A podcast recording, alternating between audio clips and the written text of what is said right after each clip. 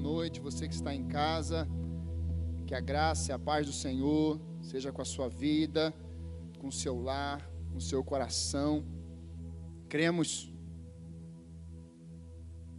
Cremos que nessa noite Deus fará mais uma vez uma obra poderosa na sua vida, no seu coração, na sua família. Amém? Apenas uma informação nós queremos dizer para você que as vagas do culto drive-in já se esgotaram essa semana e cremos que Deus agendou essa data no céu. Levamos meses pensando, orando sobre isso e apareceu o lugar. E temos certeza que domingo à noite a nossa cidade, o nosso estado, por certo, serão impactados pela presença de Deus. Você não conseguir ir, você poderá acessar pela transmissão online, ao vivo. E eu creio que algo vai acontecer. Deus está preparando algo da parte dele para nossa cidade, para nossa igreja, para nossa nação. E eu queria que você orasse por isso essa noite orasse sábado, domingo, para que algo de Deus venha. Nós temos orado e clamado a Deus para que Deus derrame de fato um avivamento pessoal em cada coração, em cada família nesses dias. Nós temos orado para que vidas sejam saradas, libertas e curadas. Deus tem levantado um movimento no coração do povo de Deus para orar. E eu queria te fazer um convite. Todas as noites, meia-noite, nós temos um exército orando lá no nosso, no nosso Instagram. E quero te fazer esse encorajamento. Muitas pessoas que estão aqui no culto ao vivo participam desse tempo de oração.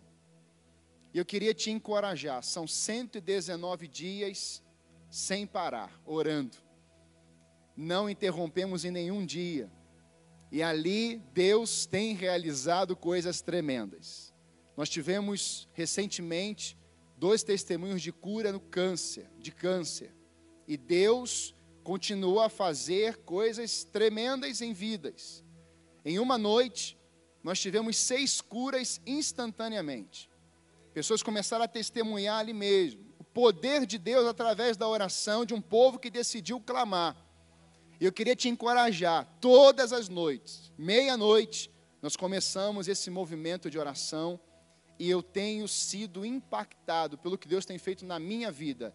Eu tenho vivido de uma forma pessoal algo com Deus e eu creio que isso vai se espalhar por todas as igrejas, por todo o nosso país.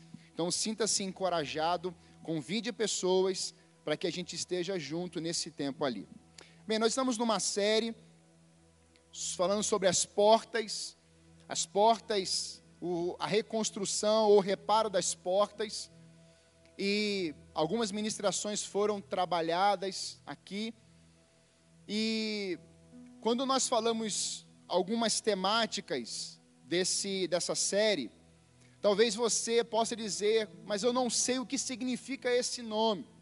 Mas para cada porta há uma, um significado, há um simbolismo. E todas essas portas, você pode ler o livro de Neemias, que foi o líder que Deus levantou para a restauração das portas, dos muros, da muralha de Jerusalém, e depois vai ter o regueiro templo. Esse povo que está construindo, ele volta de um cativeiro de 70 anos da Babilônia. E há uma expectativa de reconstrução das, da muralha, dos muros e dessas portas, que cada uma dessas portas tem um simbolismo. E essas portas, nós podemos perceber que elas eram trabalhadas com famílias. E quando você começa a entender isso, por isso, pastor, não, eu não consegui assistir as ministrações todas. Você pode pegar lá do início. E nós temos mais duas ministrações que são 12 portas, o total. E eu creio que Deus está fazendo algo dentro das casas desse tempo. Por isso, queria pensar com você hoje, mais uma porta. Nós vamos trabalhar a porta dos cavalos. Queria que você abrisse comigo a sua Bíblia em Neemias capítulo 3, verso 28. Nós vamos ler um verso. Eu queria que a partir desse verso nós vamos construir uma ideia. Eu creio que no meio dessa ministração, corações serão tomados pela presença de Deus aí na sua casa. Eu tenho certeza que não somente aqui, mas no seu lar, algo da parte de Deus vai acontecer no meio dessa ministração. Eu tenho orado por isso. Não vai ser somente um pregador, alguém anunciando a palavra de Deus, mas é o que essa palavra gerou no pregador, o que essa palavra está gerando dentro de mim, essa palavra gera no mundo espiritual, essa palavra vai gerar dentro de você. Por isso, é uma passagem, um, um verso só, mas eu queria ler com você também alguns textos nessa ministração, então deixa a sua Bíblia aberta, ou o seu iPad, o seu telefone, para a gente trabalhar juntos nessa noite. Neemias 3,28 diz assim: Os reparos acima da porta dos cavalos foram realizados pelos sacerdotes. Cada um consertou o trecho do muro em frente de sua própria casa. Vemos alguns detalhes importantes, porque quando falamos de porta dos cavalos, você pode dizer, mas pastor, o que significa isso, cavalos? Na palavra de Deus, nós vemos inúmeras vezes essa palavra cavalos, e 90% dessa verbalização, dessa escrita, você vai ver que a palavra cavalo tem duas vertentes: força e coragem. Então hoje o tema da nossa ministração é restaurando a força e a coragem para vencer. Por isso esse reparo de uma porta, por isso essa restauração de uma porta. Não tinha porta ali, está sendo levantado. E por quem está sendo levantado? Exatamente por uma família. As portas, elas eram reparadas por famílias. Eu queria que você guardasse muito bem isso. Todo projeto de restauração e reconstrução precisa envolver as casas, os lares. Ninguém constrói nada sozinho. Não tem como, eu preguei isso aqui recentemente sobre solidão. Deus vai dizer que não é bom que o homem esteja só. Então, bom nunca será.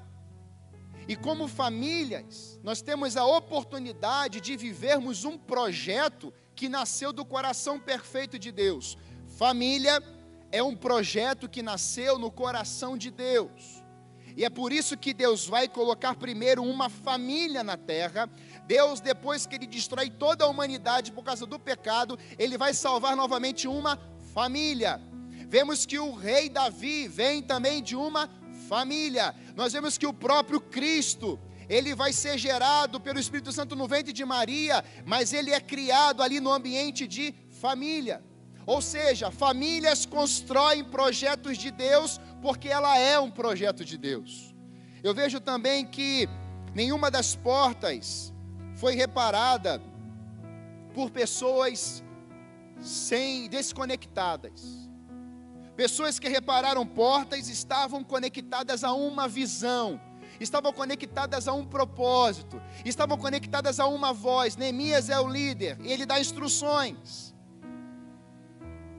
Havia equipes trabalhando juntas. As famílias elas iam se reunindo. E é interessante, aprendendo isso, na construção de uma porta, havia uma casa, uma família nesse reparo. E elas iam construindo até um pedaço do muro. E de, naquele momento daquele que para aquele pedaço, havia uma outra família a partir daquele pedaço do muro indo até a próxima porta.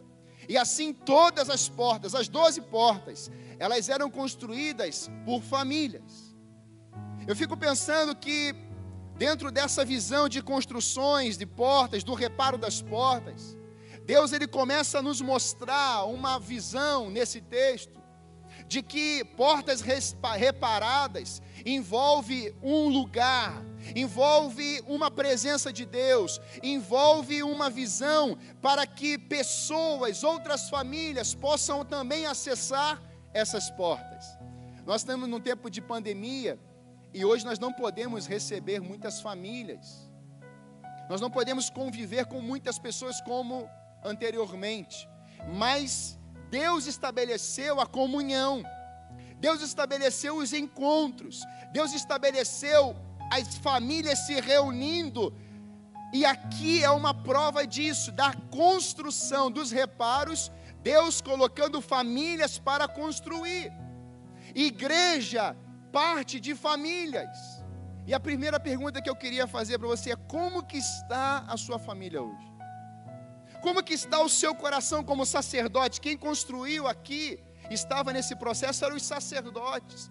A Bíblia diz que nós somos os sacerdotes dessa geração. Antes era um sacerdote, um sumo sacerdote, que oferecia todos os sacrifícios. Havia uma escala para o serviço no templo. Mas um belo dia o véu foi rasgado de cima para baixo, e esse acesso está livre a todos nós. E Jesus vai dizer que nós somos os sacerdotes reais, nação santa, um povo adquirido. Então você tem acesso para viver um projeto de Deus como pessoa e como família. A regra para todos os reparos das portas, ela também incluía os muros. E sabe, irmãos, essa porta dos cavalos, muitas vezes nós pensamos que falar de força e coragem é fazer coisa na, no braço. Algumas situações sim. Você vai precisar ter força para pegar um objeto mais pesado. Mas hoje o Espírito Santo não quer trabalhar com a força do homem. O Espírito Santo quer trabalhar com uma palavra dele, que vai trazer ao seu coração essa força, que vai trazer essa coragem, esse renovo, para que a partir dessa palavra, que fala quem você é, é a palavra de Deus que diz quem eu sou é a palavra de Deus que diz o que eu preciso fazer, como eu preciso fazer. São os seus decretos, suas leis, suas ordenanças, seus estatutos. A Bíblia fala sobre famílias, eu queria introduzir em cima disso, porque essas portas, elas envolvem famílias. Paulo vai dizer em cima de alguns decretos de Deus, por exemplo, maridos, vocês precisam amar suas esposas como Cristo amou a igreja. Isso não é opcional, isso foi um decreto. E ele diz também: mulheres, vocês precisam se submeter aos vossos maridos. Eu já falei isso: se submeter não é a inferioridade, não é estar lá atrás, não. Se submeter é dividir as forças, ou seja, é dividir as funções, é multiplicação de forças, melhor dizendo. É onde eu não estou conseguindo, mas eu tenho alguém que está trabalhando e empenhado para me ajudar. E eu estou em parceria. E você vê a questão dos filhos: filhos, honrem seus pais ao Senhor. Esses decretos para a família são reparos sendo feitos, e assim que essas casas são vivendo esses reparos, automaticamente a sociedade é impactada, a igreja é impactada, e assim, mediante desses valores e preceitos e verdades de Deus, nós temos famílias vivendo a partir de uma voz, a voz do Senhor. Por isso, eu queria pensar com você três verdades para que você venha a viver esses reparos hoje, dentro do seu coração, dentro da sua casa. Como base, eu sempre gosto de trabalhar, antes dos pontos, um tripé. Há um tripé que eu queria deixar com você para esses reparos. Primeiro tripé, primeiro pé desse tripé, ouvir a voz certa. Ouvir a voz certa, por quê? Porque a fé vem pelo ouvir e ouvir a voz de Deus. Você não viverá com coragem e força ouvindo vozes humanas, vozes do além, vozes de destruição, mas em primeiro lugar, A fé, ela vem pelo ouvir e ouvir a voz de Deus. Mateus 7,24 fala que aquele que ouve construiu a sua casa sobre a rocha. Vem os ventos, vem as notícias, vem as tempestades, e essa casa não foi abalada, ela permaneceu em pé. Segundo, crer no, no coração. João capítulo 6 fala da obra de Deus é esta: que creiais naquele que ele enviou. Para você viver na força e na coragem, você precisa crer em Jesus de Nazaré, ele é a vida. Mas a última, declarar a palavra, e aqui é a fé em ação. Paulo fala na segunda carta aos Coríntios, capítulo 4, 13, disse: Cri, por isso falei. Quando eu vivo com fé, essa fé fala. Fé precisa reagir. Fé tem voz. Fé não é sentimento. Fé é real. Quem tem fé reage. Quem tem fé vive. Quem tem fé fala e declara. Quem tem fé agrada a Deus. Então, para você receber a força e a coragem, eu preciso viver pela fé. É assim que está em Hebreus capítulo 11: os heróis da fé, os testemunhos da fé, homens que carregaram, homens que viveram dias difíceis, como Abraão e tantos Gideão, mas pela fé, seus nomes estão registrados na palavra de Deus. Homens difíceis, homens que não tinham letra, homens que tinham dificuldade de falar, mas quando o Espírito chamou, quando o Espírito colocou as palavras na sua boca, esses homens começaram a falar mediante aquilo que Deus disse, mediante a fé que veio nos seus corações, mediante a ouvir uma voz, e eles começaram a declarar uma palavra. A Bíblia apresenta inúmeros textos sobre isso. Eu queria ler um com você. Isaías 40, 28 a parte B até o 31 diz assim: O Senhor é o Deus eterno, o Criador de toda a terra. Ele não se cansa nem fica exausto. Sua sabedoria é insondável. Ele fortalece o cansado, dá o grande vigor ao que está sem forças. Até os jovens se cansam e ficam exaustos, e os moços tropeçam e caem. Mas aqueles que esperam no Senhor renovam as suas forças, voam alto como as águas, águias, correm e não ficam exaustos, andam e não se cansam. Aleluia. A palavra me habilita, a palavra me renova. Quando eu ouço a voz de Deus, quando essa fé vem no meu coração, eu creio no nome de Jesus, eu começo a declarar essa palavra, porque eu criei e por isso eu falo. Essa é a base que eu quero deixar com você, porque Jeremias disse: Restaurarei o exausto e saciarei o enfraquecido. Talvez hoje você parou aqui nesse culto, e como eu vi muito essa semana, Pastor, eu estou cansado. Pastor, eu estou exausto. Pastor, eu não aguento mais isso. Pastor, eu estou sentindo isso. Eu estou desanimado. Há um peso sobre os meus ombros. Nessa noite, a libertação chegou no seu coração. Eu creio que pelo poder da palavra de Deus, algo vai ativar dentro do seu coração e você vai no meio dessa ministração, até o final dela e no final da sua vida, você viverá livre pelo poder da palavra de Deus. Por isso, queria pensar com você algumas restaurações mediante essa essas portas para você viver com força e e coragem. Em primeiro lugar, eu preciso restaurar o lugar da preparação.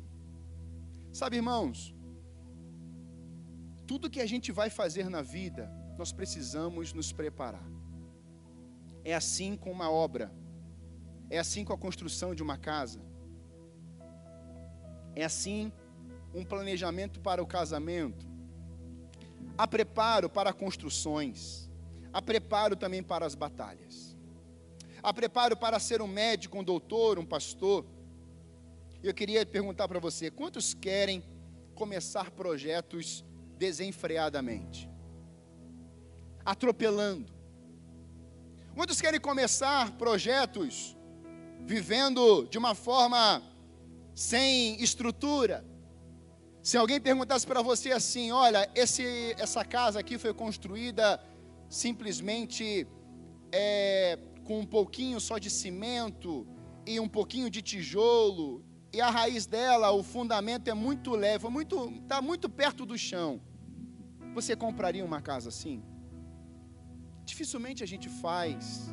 Não, a gente quer saber a estrutura, como é que foi investido, quanto foi investido de ferro. Esse templo, por exemplo, quanto que foi investido no subsolo, lá, lá embaixo, a estrutura que ninguém vê. Nós chamamos isso de alicerce, de fundamento. E é interessante porque o cedro do Líbano é acontece isso.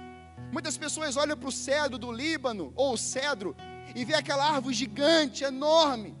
E algumas vão durar mais de 100, 200 anos. E as pessoas olham aquele tamanho, eu já vi fotos de sete, oito pessoas abraçando, tentando abraçar para fechar em volta de uma árvore desse tamanho. Mas o processo dessa árvore, ela demora dois anos a três anos crescendo para cima, um palmo. Mas nesse mesmo processo, nesse mesmo tempo, ela vai crescendo para baixo em três anos e ela vai descendo. A sua raiz vai descendo, a sua raiz vai descendo. E quando ela encontra com a rocha, a raiz ela dá uma volta na rocha. Ela não para em cima da rocha, ela abraça aquela rocha. A raiz começa descendo, ela vai furando as camadas da terra até encontrar água. Se você quer crescer, se você quer construir um edifício, se você quer ser uma construção de Deus, aonde as pessoas vão poder ver o que Deus está fazendo na sua vida, é preciso que haja uma edificação, raízes profundas diante de Deus. Porque se você estiver ligado na videira verdadeira, se a sua raiz estiver em Deus, o demônio vai falar e você vai saber que é uma mentira. Quando o demônio falar alguma palavra, a sua raiz está na rocha, que é o Senhor vem os ventos contrários, vem as tempestades, mas a sua vida, o seu coração, a sua alma, o seu espírito está conectado na raiz, na rocha, em volta dessa rocha, chegando na água que é o Espírito Santo de Deus. Eu posso pensar nessa noite, irmãos, que muitas mentiras estão dominando pessoas. E Deus quer trazer ao seu coração hoje esse reparo. Prepare-se, há um tempo de preparo. Isso implica em seguir instruções passo a passo. O tempo do preparo, para muitos, pode ser curto, e a trajetória pode ser desafiadora. A organização para alcançar vitórias é de extrema importância, as trocas de experiências. E eu fiquei pensando em alguns homens que se prepararam em campos de batalha, sabe? O primeiro homem que eu queria destacar foi Noé. Noé é interessante porque há uma confusão, uma baderna no seu tempo. E Deus vem e fala assim: Noé, você vai construir uma arca. Eu fico pensando em Noé olhando para o tempo, um sol, porque eu vou mandar chuva. E Noé deve ter olhado, sim senhor, eu vou construir.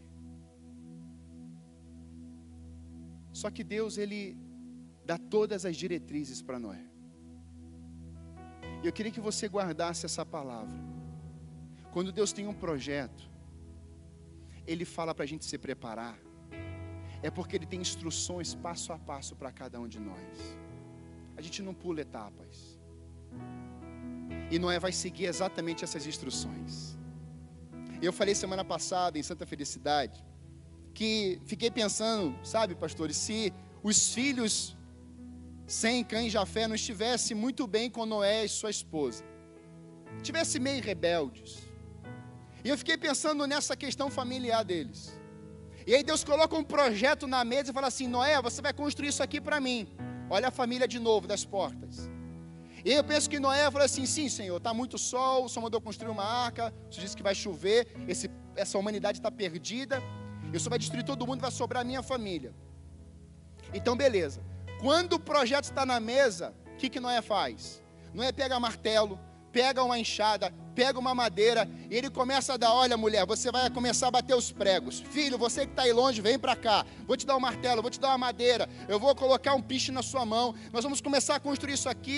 De repente, se tivesse alguma disfunção, eles começaram a preparar aquele ambiente. Eles começaram a preparar aquele projeto de Deus. E é interessante porque nesse preparo, se eles estivessem longe de Deus, naquela missão, naquele trabalho, a família ficou unida. E eles ficaram tão unidos que eles não conseguiram ficar longe ou fora da arca. Eles entraram juntos. Nessa noite, eu quero dizer que o preparo vale a pena. O preparo une pessoas. O preparo começa a instigar o coração. Assim, o que ele está fazendo? O que ele está fazendo? Como ele está fazendo? Eu penso que Noé chamou a sua família, deu missão para cada um deles, porque eles estavam preparando, eles estavam construindo, eles estavam unidos em um projeto sobre aquela mesa. E todos eles eles não conseguindo ficar mais longe um do outro. Eles tiveram que entrar junto na arca. Dentro dessa visão, eu penso que Noé seguiu detalhadamente as instruções de Deus. Mas eu quero também usar a figura de Saul, que vai na contramão do que Noé viveu. Saul recebe uma missão dizendo assim: olha, Samuel fala para ele, fala assim, Saul, você vai lá e vai destruir o, o rei Agag, o exército dos amalequitas.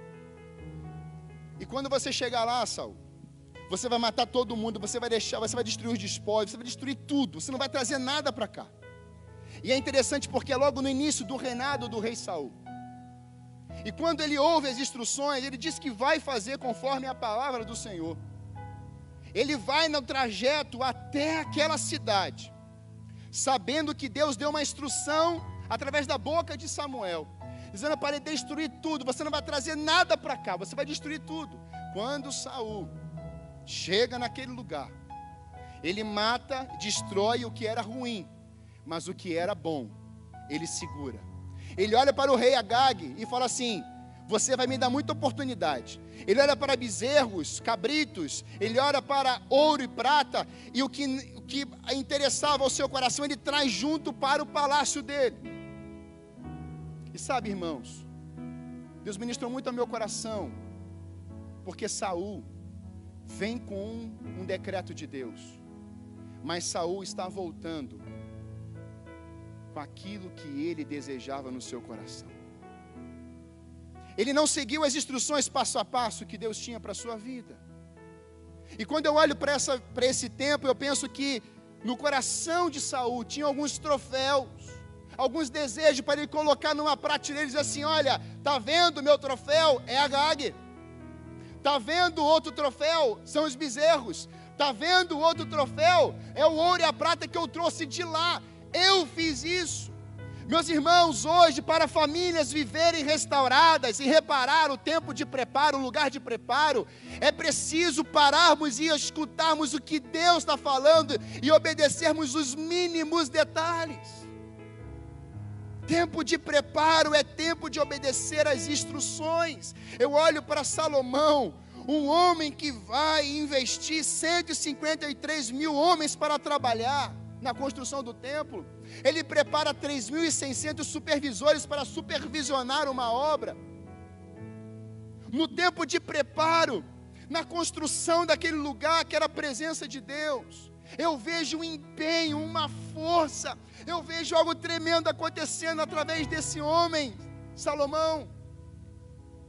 Investiu muito dinheiro. Mas, meus irmãos, se você ler a palavra, você vai ver que o trajeto da vida de Salomão, em que viu a glória de Deus logo à frente, ele está preparando altares na idolatria. O que aconteceu? Eu olho para Davi e eu vejo que os preparativos para ser rei guerreiro, e mesmo lá na frente, ele continuou ouvindo a voz de Deus, perguntando: Senhor, quais são suas estratégias para a minha vida? Sabe, irmãos, o tempo de preparo é um tempo que você para e fala assim: Senhor, eu vou entrar aqui nesse quarto porque eu sei que amanhã tem um dia desafiador. Eu vou me preparar hoje, Senhor, porque amanhã eu sei que tem batalha lá me esperando. Jesus fazia isso. Em Marcos capítulo 1, verso 35, diz que Jesus se levantava na madrugada, ele ia para um deserto, para um lugar deserto orar, e ele ficava lá até amanhecer. E somente depois que, ele, que amanhecia, ele saía da sua casa ou do lugar que ele estava para curar, para derramar vida, para resolver situações, para ser tentado por Satanás, para enfrentar os fariseus. Havia um tempo de preparo na pessoa de Jesus. E hoje, muitas vezes, nós falamos com Deus quando as situações apertam. E hoje Deus quer dizer para você e para minha vida, para você ser o vencedor, para a força voltar, para a coragem voltar, é preciso investir um tempo de preparo. Preparo. E a força e a coragem vai chegar, porque você está se preparando, você está se encorajando, você está se fortalecendo naquele que é a vida que fala contigo. Por isso, mesmo no tempo de preparo, eu entendo também que Deus em segundo lugar, Ele quer nos reparar ou restaurar as suas estratégias em nossos corações, para que possamos vencer as batalhas da vida. É o preparo, mas eu preciso de estratégias. Sabe, irmãos, em Davi, Davi vai dizer no segundo livro de Samuel, capítulo 5, um dos textos que talvez que eu jamais li na Bíblia. E esse texto na trajetória do rei Davi, você vai ver que ele é ungido três vezes para assumir o trono definitivamente. Davi é ungido dentro da sua casa com um adolescente. Davi é ungido lá em Judá e fica sete anos. E depois Davi, agora nesse contexto aqui de 2 Samuel, ele é ungido pela terceira vez diante de todo Israel. E ele chega até lá. Mas eu quero te dizer que levou 20 anos. O tempo de preparo para Davi chegar no trono levou 20 anos. Perseguição de Saul, caverna de Atulão. Você vê ele tendo que se fingir de louco em muitos momentos. Você começa a perceber que Davi, ele enfrenta, ele some, ele foge para não confrontar Saul, para não enfrentar o seu rei. Davi, o texto vai dizer quando Saul morre, ele rasga sua roupa, ele chora. O tempo de preparo, de Deus na nossa vida é para criar no nosso coração resistência, perseverança, ousadia, coragem. E dentro dessa visão, Davi, já um homem experiente, de 20 anos de caminhada com Deus, Davi ficava lá cuidando das ovelhas do seu pai quando menino, e lá ele orava, lá ele buscava o Senhor. Salmo 23 é escrito nesse tempo: Davi está cuidando das ovelhas do seu pai. Ele vai dizer: O Senhor é meu pastor, e de nada terei falta. Ainda que eu ando pelo vale da sombra da morte, não temerei mal algum, porque o Senhor está comigo. A tua vara e o teu cajado me consola. Prepares uma mesa perante mim na presença dos meus inimigos. Unja minha cabeça com óleo. Davi, o adolescente, orando para o futuro. Agora ele está de frente de todo o exército de Israel, toda a nação de Israel, sendo ungido pela terceira vez. Só que ele permaneceu com as instruções naquele tempo como adolescente. Ele continua recebendo as instruções quando ele era jovem. Ele continua nesses 20 anos recebendo instruções de Deus. Agora, quando ele é ungido rei definitivamente, os jebuseus se levantam e vêm contra ele. E os jebuseus estão lá no vale dos jebuseus, um lugar fundo. E os jebuseus vão dizer para Davi: Olha, Davi, você não entrará aqui até os cegos e os aleijados podem se defender de você. Olha, olha a ofensa desses homens. Davi vence os jebuseus naquele dia. Davi destrói todos os jebuseus ali. E aquele lugar, grava bem isso. Quando você passa pelo tempo de preparo, quando você recebe as instruções de Deus, passo a passo, aquele lugar que era Vale dos Jebuseus se torna Jerusalém. Aquele lugar que os jebuseus dominavam, que diziam: ninguém vai entrar aqui, nós vamos vencer você, Davi, mesmo a gente estando de cadeira de rodas. Nós vamos vencer você, Davi. E Davi vem nesse tempo de preparo, com força, com o óleo da unção. Ele chega naquele lugar e vence os jebuseus, mas não para por aí. Logo depois, os filisteus, nesse mesmo capítulo, vão se levantar. Eles ficam sabendo que Davi foi ungido rei. Agora vem os filisteus. E o que, que acontece, irmão? Quando nós somos preparados, ouvimos estratégias, o Espírito começa a nos capacitar para enfrentarmos coisas, batalhas maiores, porque seremos vitoriosos, porque temos fé e coragem. Sabe, queridos, quando eu olho para essa passagem, os filisteus vão ficar sabendo disso. E diante dessa batalha, Davi sabendo que Deus tinha dito: Davi, eu estou com você. Deus apresenta para ele uma estratégia. Mas a pergunta de Davi é: Senhor, o que, que eu faço? O texto vai dizer 5,19. E Davi consultou o Senhor a primeira vez. Um homem que viveu 20 anos, chega de frente para os filisteus, e ele para e fala assim: é como se ele congelasse a imagem, assim: espera um minutinho, filisteu. Senhor, o que, que eu faço? Ataco? Você está entendendo esse momento aqui, irmão? É o seu campo, é, é o seu campo de guerra, é o seu quarto de guerra.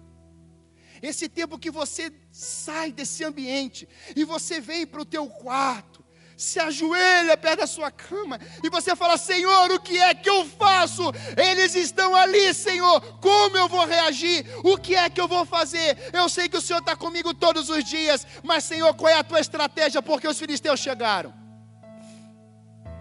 Deus fala assim: pode atacar, Davi, vá, e eu os entregarei nas suas mãos quando você se prepara, quando você recebe as estratégias de Deus, Deus fala assim: pode ir, porque eu entreguei eles nas tuas mãos.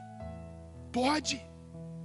Ah, meus irmãos, Davi foi para Baal Perazim, que significa o Senhor que destrói. E lá os derrotou, aleluia. Então aquele lugar passou a ser chamado de Baal Perazim, porque ali o Senhor destruiu aquele lugar, aquelas pessoas, aquelas vidas que estavam contrárias ao projeto de Deus. Inimigos.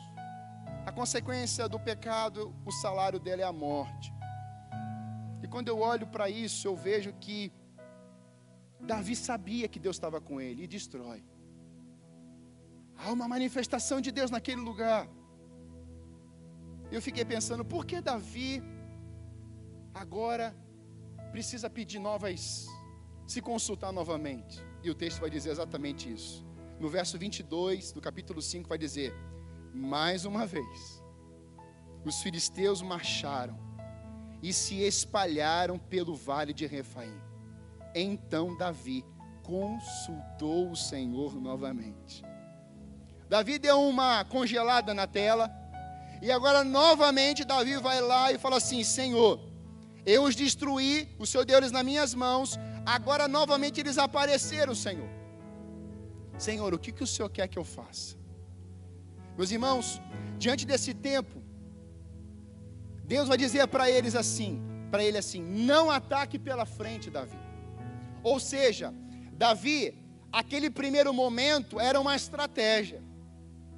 Agora o segundo momento é uma nova estratégia. Deixa eu te falar uma coisa. Deus tem estratégias de uma forma diferente para as batalhas da sua vida. É só você consultar ao Senhor. Quando eu consulto o Senhor, quando eu oro, quando eu me prostro, Deus pode a qualquer momento me trazer estratégias para que aquela batalha seja vencida. E é interessante porque Deus vai falar assim: olha, você vai ouvir o som dos meus passos sobre as amoreiras, sobre as árvores, e você vai sair rapidamente pois esse é o sinal de que o Senhor saiu à tua frente. E talvez você vá assim, mas pastor, por que diferente? Porque no primeiro momento Davi podia fazer aquilo, Deus falou assim: você vai vencer. Mas tem batalhas que você não consegue enfrentar, e Deus entra na frente e fala assim: vai vencer sim. Quando os demônios dizem que você não pode vencer, é só você apontar para a cruz e dizer assim: Ele venceu naquela cruz por mim, então você tem que sair da minha frente. Deus já te deu essa vitória, Deus já selou, Deus já conquistou, Deus já destruiu, mas eu preciso crer, eu preciso tomar isso dentro de mim e eu preciso falar. Eu preciso tomar posse dessa vitória. Eu olho para esse tempo e eu vejo que todos os filisteus ali foram derrotados. Para cada batalha, Deus pode apresentar novas estratégias. E quando eu consulto, quando eu oro ao Senhor, eu mostro dependência pelas suas estratégias. Quando eu consulto ao Senhor, eu me alinho com o seu propósito, da sua forma, do seu jeito, e eu recebo poder, coragem e força. Porque o seu poder me aperfeiçoa porque a sua graça me aperfeiçoa, porque a sua palavra me renova. Sabe, irmãos, quando eu olho para essa realidade, eu vejo que em inúmeras situações nós criamos nossas estratégias. Eu caminhei com um jovem há muitos anos, ou melhor, muitos anos.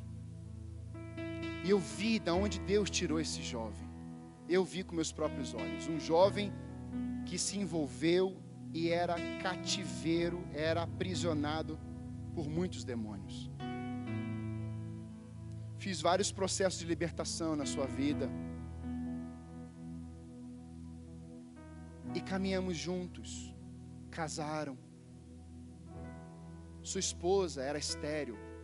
E um culto da juventude aqui. Deus a curou. E hoje ela é mãe. E sabe, irmãos, quando as coisas não funcionam do nosso jeito, nós podemos criar nossas próprias estratégias. Mas Deus não estará nessas estratégias. Às vezes nós criamos isso porque temos pressa, não nos preparamos, não consultamos o trono do Senhor e vamos agindo do nosso jeito. Mas nessa noite eu creio que Deus está reparando essa porta no seu coração. Você vai receber esse preparo, essa força, essa coragem. Porque quando eu vejo isso, em último lugar, em um momento em que você se prepara, recebe instrução, você vai para a batalha. Amém? Você não vai ficar se preparando o tempo todo, porque a batalha está lá. Você vai enfrentar. E Deus falou no meu coração: Você vai para a batalha e como que é lá no meio dela? O que, que acontece lá? Nós estamos no meio de uma pandemia. Eu espero que seja o final dela. Eu tenho orado por isso. Mas há dois meses atrás, como é que estava? Há cinco meses atrás. E aí, no meio da pandemia, nós estamos vendo pessoas que estão começando a duvidar de quem Deus é. Nós não estamos nos preparando para os dias difíceis, estamos nos preparando para tantas coisas, e hoje Deus quer dizer para você que frequenta esse culto sexta-feira, Deus quer que você se prepare. Busque a presença do Senhor. Porque o dia mal vai chegar amanhã. Uma guerra maior amanhã. E Deus está dizendo assim: se prepare aqui, vou te forjar hoje, porque amanhã eu vou fazer maravilhas no meio de vós. Mas é preciso se preparar hoje. E no meio da batalha, eu posso pensar também que Deus quer restaurar a esperança. Eu queria chamar a banda aqui. Deus quer reparar a esperança e o bom ânimo. No campo de batalha, acontecem algumas coisas. E Deus me ministrou hoje à tarde nesse texto. E eu falei, eu vou colocar esse tópico aqui. Restaurar a esperança e o bom ânimo dentro de um naufrágio. Capítulo 27 de Atos, 18 a 26. Você conhece. Paulo está indo para Roma, preso. Ele é um prisioneiro. E lá naquele navio, tempestade vem. e ele já tinha sofrido algum, alguns naufrágios. Mas esse, ele está preso. E ele dá alguns conselhos para o capitão e o dono do navio. Ele dá algumas diretrizes, dizendo como que seria.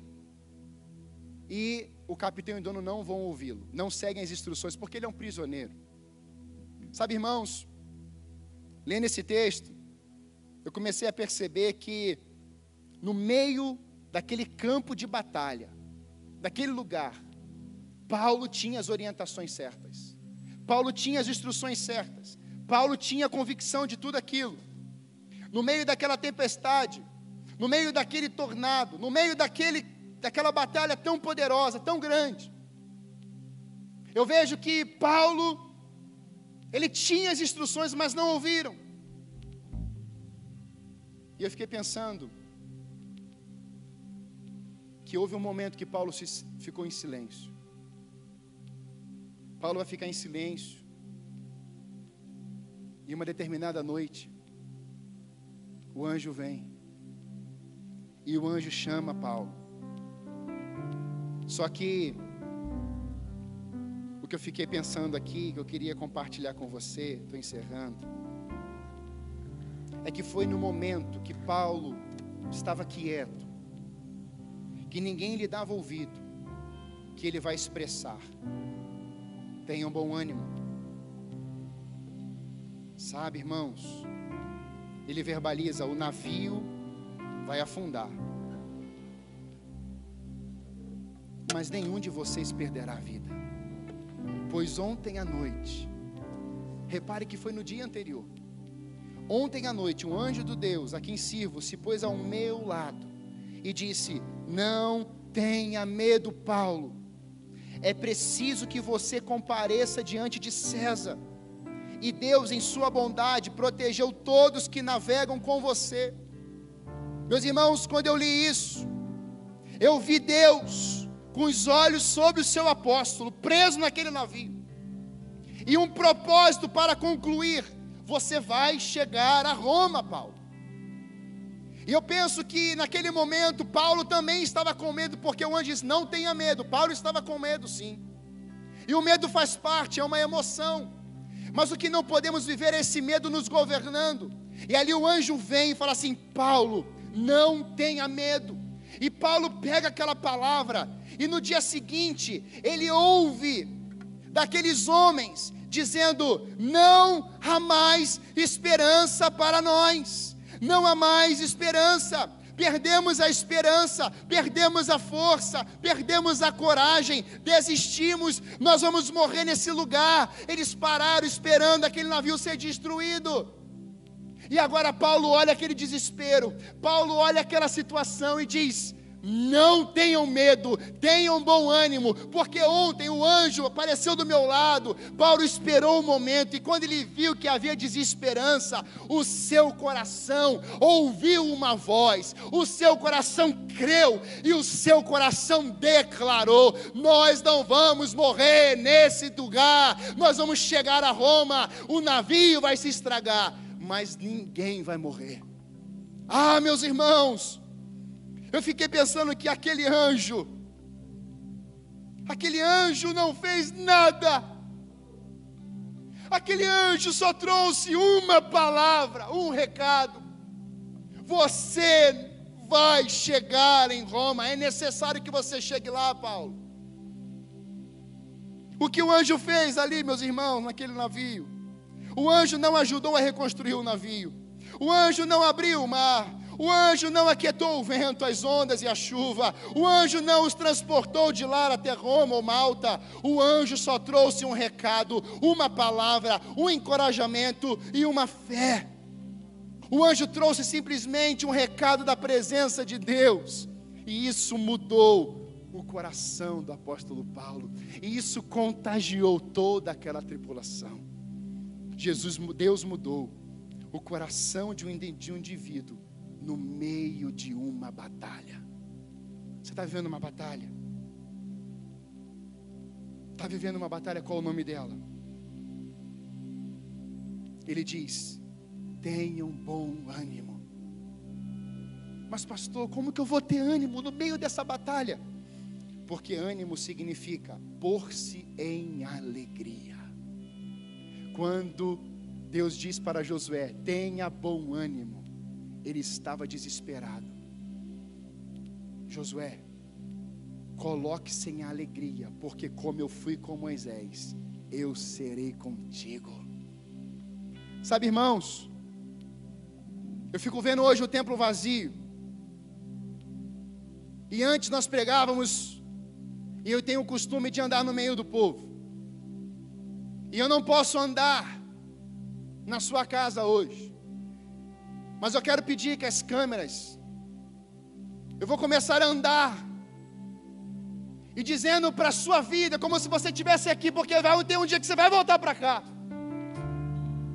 Esse campo de batalha, essa batalha que estamos enfrentando, Deus está dizendo assim: tenham força, tenham coragem, tenham bom ânimo. No mundo tereis aflições, mas tem de bom ânimo, eu venci o mundo.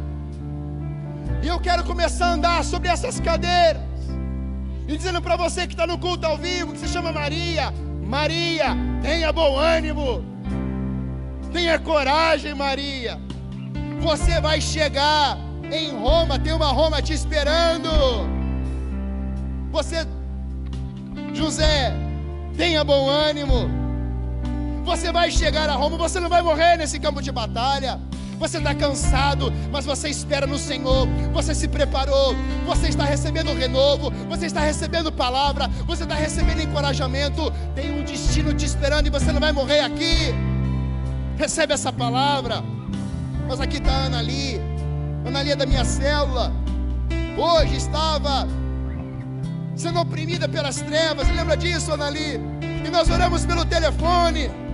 E a presença de Deus entrou na sua casa, Ana e você disse, pastor, eu estou respirando normal agora, porque aí o diabo não vai te matar nesse lugar, você já venceu, e você vai chegar no destino que ele tem para a sua vida.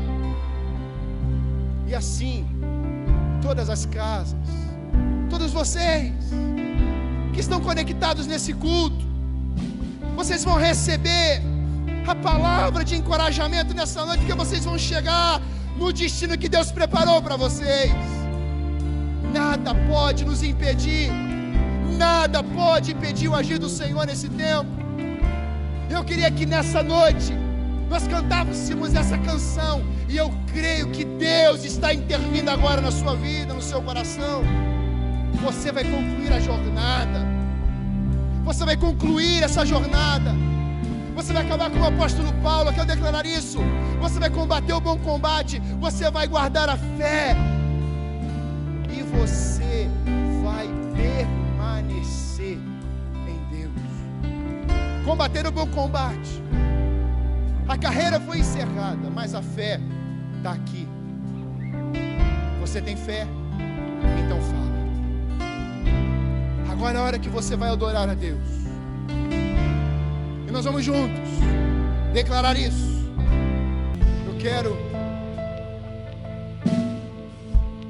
Pastor, eu quero entregar minha vida a Jesus. Escreva aí. É o dia da sua salvação. Pastor, eu já fui renovado, renovado nesse culto, a força, a fé, o encorajamento.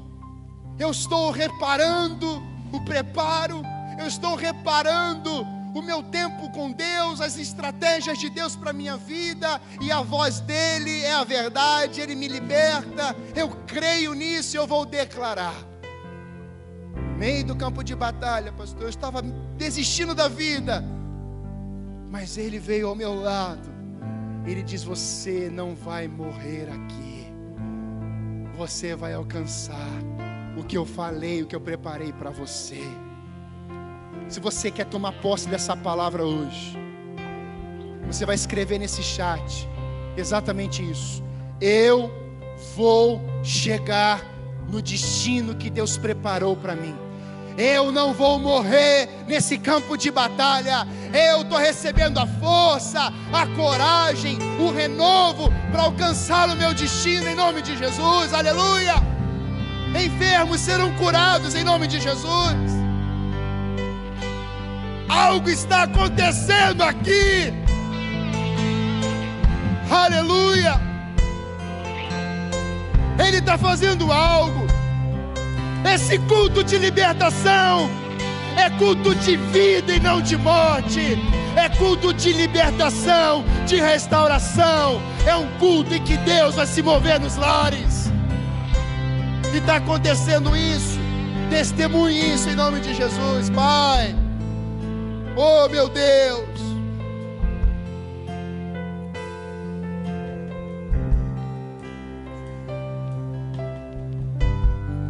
Move, Pai, os lares.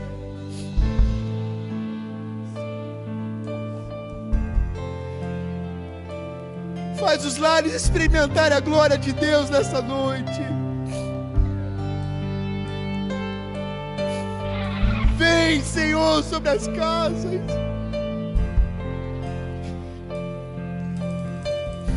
Esse culto, Pai, é para abençoar vidas. Nós amamos essas pessoas e queremos ver essas pessoas restauradas. Queremos ver sacerdotes restaurados. Nós queremos ver filhos libertos, Pai. Queremos ver as mães cumprindo seus papéis. Mas, Pai, restaura o tempo de preparo dentro das casas. Dá as instruções, Pai, para o teu povo As estatísticas vão mudar, Pai. Eu rejeito os divórcios, Pai, da minha geração. Eu rejeito a rejeição aos filhos e aos pais. Eu rejeito, Senhor Deus, o suicídio na minha geração. Eu rejeito, Senhor Deus, isso. Eu não me conformo com isso.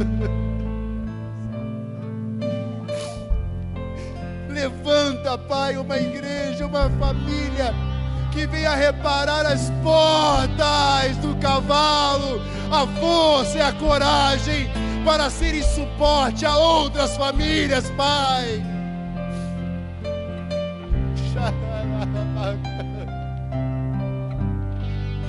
Move, Pai.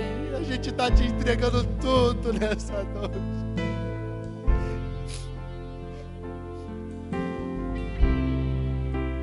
Quero declarar, Senhor Deus, que os maridos não vão morrer no campo de batalha essa noite. Os olhos deles vão voltar para o Senhor. As mães, as esposas, os filhos vão voltar para o Senhor. E essa vida que está aqui, Pai, sopra sobre os lares sopra sobre a nossa cidade, Pai. Nós queremos declarar que domingo à noite os céus serão abertos sobre Curitiba. Essa pandemia vai acabar, Senhor. Nós queremos declarar como igreja, Senhor Deus, a tua igreja não vai parar nessa batalha nós somos mais que vitoriosos em Cristo Jesus, para a glória do teu nome, Pai. Recebe a nossa gratidão, recebe o nosso louvor, porque te amamos, porque o Senhor é o grande eu sou, em nome de Jesus. Nós vamos encerrar esse culto cantando. Continue cantando ao Senhor aí no seu lar. Continue invocando o nome do Senhor. Continue escrevendo.